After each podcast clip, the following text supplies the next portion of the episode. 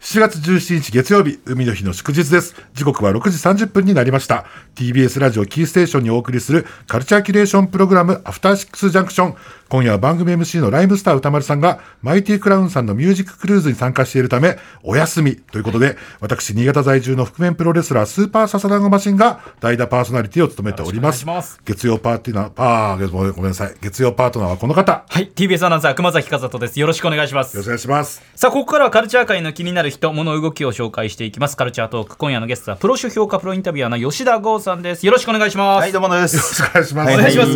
い今日は何でも笹団子さんがええ郷さんにぜひこれ聞きたいというリクエストがあってお越しくださったとはいはいいうことそうなんなんでですすね。よ。ええはい。ちょっとあのー私、あのーええ要はまあ8月5日にアジャコングさんと、はいちょっとシングルマッチで対戦することになそれありまのして後で話すパートです。そうそう。まだそこじゃないです一。応別にだから、台本通り待ってくださいんが、はいお二人の、はいその関係性を、はい振ってほしかった。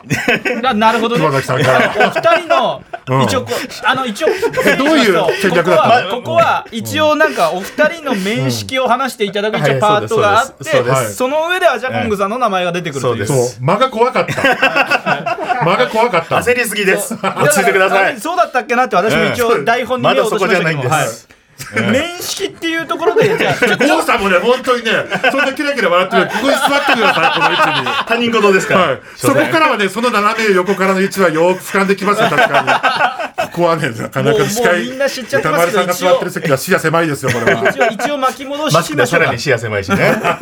面識パートに戻りましょうはいはい面識パート、はい。そう面で識パートはい。識パートえっと、結構まあ長いですよね。ははいい、そうですね。はい。私、あの、素顔のマッスル堺の頃から、本当にですね、あの、いろいろと、まあ、DDT の事務所が新宿にあったんで、郷さんの多分、近所なんです仕よ事場とあそういうなんです近所ねで、本当よく街中でもばったり会いましたし、イベントでもご一緒しましたし、まあ大体僕が講師にわたって、こう抱えてる問題を、あの、郷さんの仕事がどういう仕事か、もう、はいあえて深く考えずに全部郷さんに相談するって いう、はおーい、ことだしてかまら、した。酒井さんが一旦新潟帰る時のお別れ会とかにも参加してます。そうじなゃあんもでうすよ。えなな何年越いしやでももなう全然、なな下手すると15、6で20年近くてもうんそうですよねうん、郷さんのことはん多分存じ上げてるというか、へーはい。お話しするようになってから、はいはいそれぐらいです。はいうんでその中で、ん今日そんな郷さんにお話何としても紹介してほしいというか、聞きたいことがあるんそですのね教えを超えたいことある、なかなか今まあ、んね、郷さんもお忙しくなって、なかなかこう郷さんにお話を伺う気がないんで、このね、アトロクの中で、ちょっと私が対戦するアジャコングさんの、ここに出てきましたええまだそこは言わないで、その前に CM ですよ、多 分。 そんな感じで CM 行くってことこれも CM 行く感じですかね CM 行くのかな CM 行くのかなあじゃあ今後さんはい After Six Junction. 今夜も生放送でお送りしています、アフターシックスジャンクション。この時間のゲストは、プロ書評家、プロインタビュアーの吉田剛さんです。改めてよろしくお願いいたします。はい、お願いします。よろしくお願いします笹団子さん今日アジアコングさんについて聞きたいということは CM 前お話しされてましたけども、あはい、うん。ちょっと台本変えないでもらっていいですか はい一応ね台本変えると不 安。不安ですよ。大体この通りにでじゃあそのと笹団子さんは、ええアジアコングさんにお会いしたことはありますか台本通りだ。なんであえてそんなに話されいやいや読まされてるようにあるいやんですか台本通りっていうことをなんかこうはい聞いてる皆さんにはもい分かっていただこうと、はいはい。あの、 うんでもここは私フリーなんですよね。はいはいそうですあの、アジャコンさんはやっぱ DDT プロレスとか、そういうのにもやっぱ出場なさってるので、はい会場で会うと、やっぱりこう、ご挨拶とかするんですけども、はいちゃんとお話ししたこととかはやっぱないんですよ。大ベテランですからね。大ベテランです、そんな大いそれと近づけない方なんで、なかなかいけないですかレジェンドですから、はいなかなかやっぱコミュニケーション取れないんですよ。ですからそこをもう今日は郷さんにもうありとあらゆるうん。アジャコングさんについての情報を根掘り葉掘り伺っていこうっていうことなんですね。はい。うん。その通りです。なぜ自分から話そうと しない。ちょっと、なんかさ、喋るたんびに怒られるか ら。怒ってないですよ。なんかこのコーナーになってからさっきまでのトーンとちょっとなんか変わってきてますよ、サザンさん。 ということで、郷さんに伺っていきたいとは思そいうまそうす。そうお願いしそまう。すゴーさんに聞きましょうよ。そうですね。はい僕はまあ女子プロの仕事は結構長くやってるので、ええはいただ僕アジャさんって実はあのぐらいのキャリアの人は大体仕事してるんですけど、はい数少ない接点ない人なんですよ。あ、だから、そうなんですね多。分郷さんのインタビューとかの、えその女子プロ本の中でも、あんまりアジャソンアジャさんの、そういう伝説とか実は聞いたことないからそうですはね。あのーまあその辺も含めてじゃあたっぷりこうはい話していこうかなよろしくお願いしますと思うんですけど、はいまあ、まずね基本情報としてアジャゴームさん、まあ、1970年生まれ、70年9月生まれって僕と全く同じえじゃあ年齢で50 52歳ですいやすげえコンディションいいですもんねそうなんですよはいすごい。あのベテランでそうなんですよあの全盛期と全くシルエット変わってない人なんていないんです確よかにシルエット全く変わってないですそよねいやすごいな確かにうアジアコングのままなんですよちょっと確かにはいはいあの見た目が見た目でいつの年代か全然わかんないそうなんですよはい、そうメイクがだんだん時期変わるとか衣装変わるとか、そんなないんですよねないです。確かに確かに確かに。そうですあの中学卒業後全日本女子プロレス、まあ、いわゆる全女に入門し1986年にデビューしてるから、もうキャリアとんでもないんですよね、そっか、もう全然もう30年どころじゃないってことですよね。そうですそうです中盤ぐらいですね。はいはい。うんあのーで僕ちょっとまあちょっと全般的な話になるんですけど、はいはい日本のプロレスを変えたのってはい武藤敬司さんだってよく言われてるんですよね、ええあー昭和のプロレス的なものかなるら、まあ、もうちょっとアメリカナイズされた、はいはいはい掌握されたものはいに作り変えた、んまあ、遺恨だの喧嘩だのが日常だった昭和プロレスを爽やかでスポーティーなものに変えたっていう、はいはいはいはい、はい。で女子プロレスでそれやったのがアジアさんなんじゃないかと思う、へーちょっとまあプロレスが現代的になったというか、そうですそうですそうです本当にまあなる殴ほどる、蹴るが中心の、こう、はいはいうんそういうプロレスから、んちょっとこう、やっぱ情報量が多いプロレスになりましたよね、多分ね。はいはいはいえあのーで全女っていうのがかなり特殊な団体で、はい前にここでも軽く話したことあるんですけど、世界で唯一の勝敗で賭けが成立する団体だった。奥が深い言い方ですね。ーまあまあまあまあまあ奥が深い言い回しですね。そう詳細は相手は言わない死んですけぬど。ほど、死ぬほど上手な表 現。なるほど。そうでいつかけが成立するなんてなるまあ、ほど。運営が賭け事をやっていたというね、ああはいーのー異常団体、はい全異女常団体異常団体です。あのこいつが俺は賭けるからみたいなことが日常的に行われていた。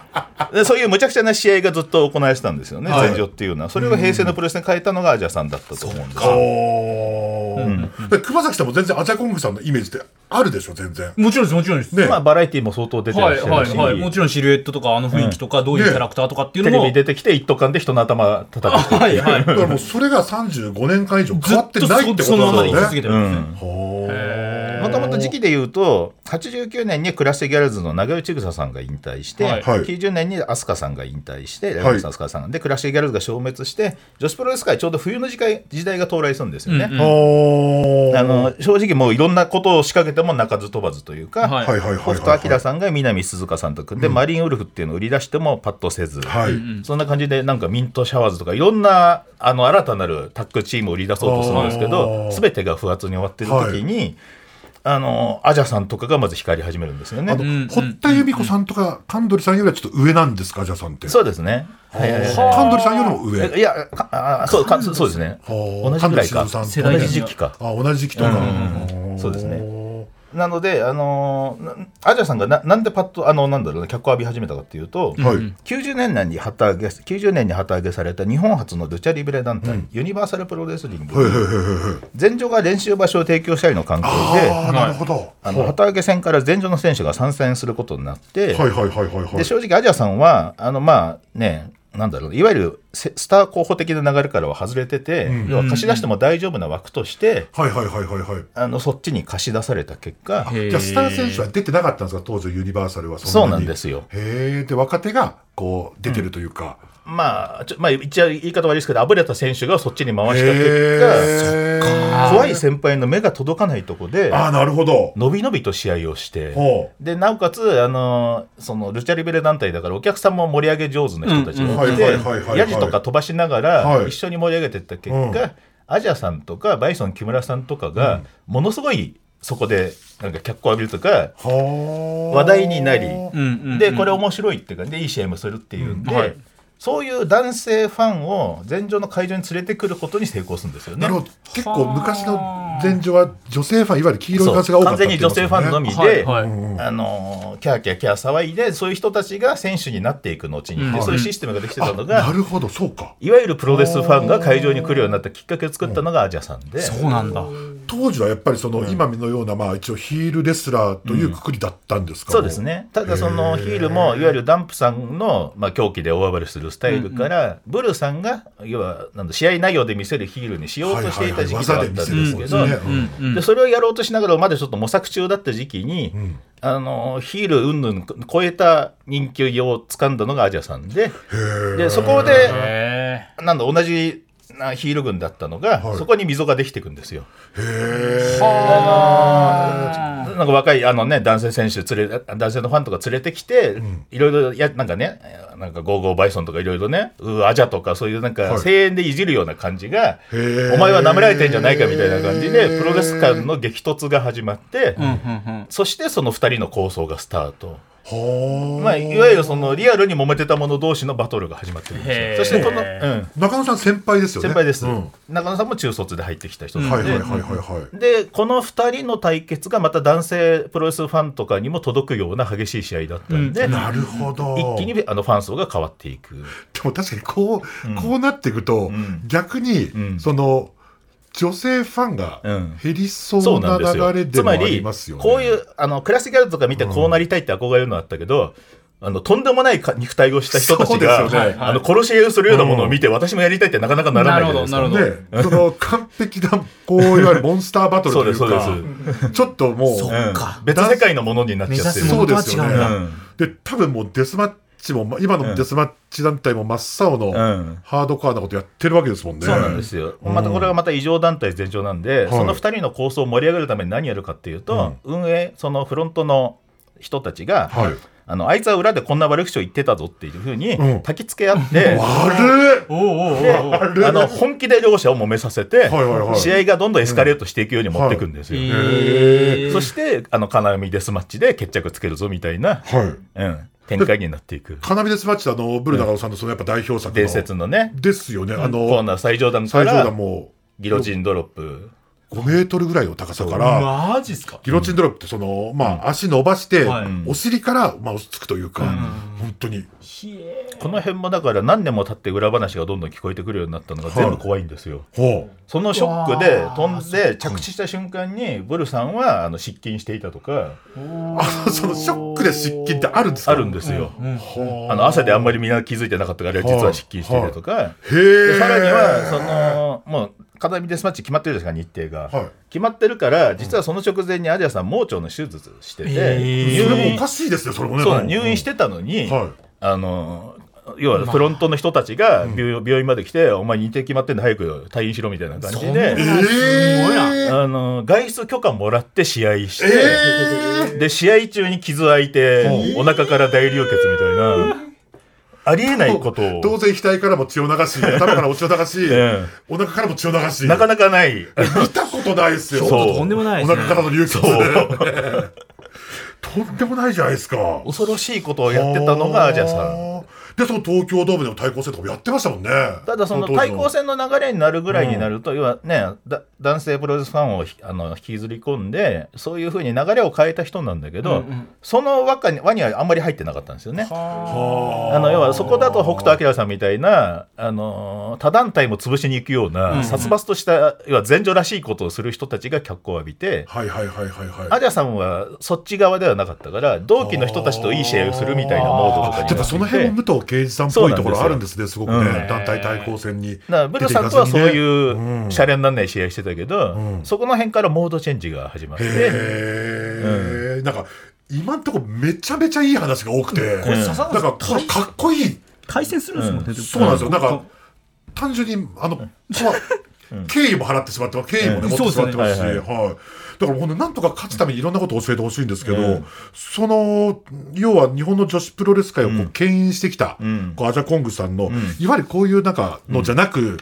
もうちょっとこう、言われたくないような黒歴史的な部分っはいはいて、はいなんかこういうのあんま聞くのもね、よくないんですけども、はい大丈夫ですよ。ああるんですかね。多分アジャさんの最大の黒歴史は、歌手デビューしていた時の歌話手デビューはい歌手まあえ、そうなんです全く知らなかったですね。要は前場はとにかく歌を出して何か当たればいいなって感じで、はい手当たり次第に歌を出させてたんですよ。はい。はいでトップがヒールになった時ブルさんとアジャさんになった時に、そのブルさんの獄門島とアジャさんのジャングルジャックの両 A 面でシングル出してるんですよ、ヒールだけのシングルジャングルジャック。ジャングルジャックはいです。うん、そうです。きあ1991年12月15日発売の「炎の叫び」というシングルがありまして、おーう んこれですかあのこれ流れたあの歌詞がひどいんですけど、はいはいはい。まあ、これあのパートナーのあのそうそうそうバイソン木村さんがメインで歌ってて、はいはいはいはいアジャさんはちょっとラップっぽいパートを担当みたいな。ー、ラップあるんだ。ラップやってるんうんだ。ラップ敵としか言えないですけど、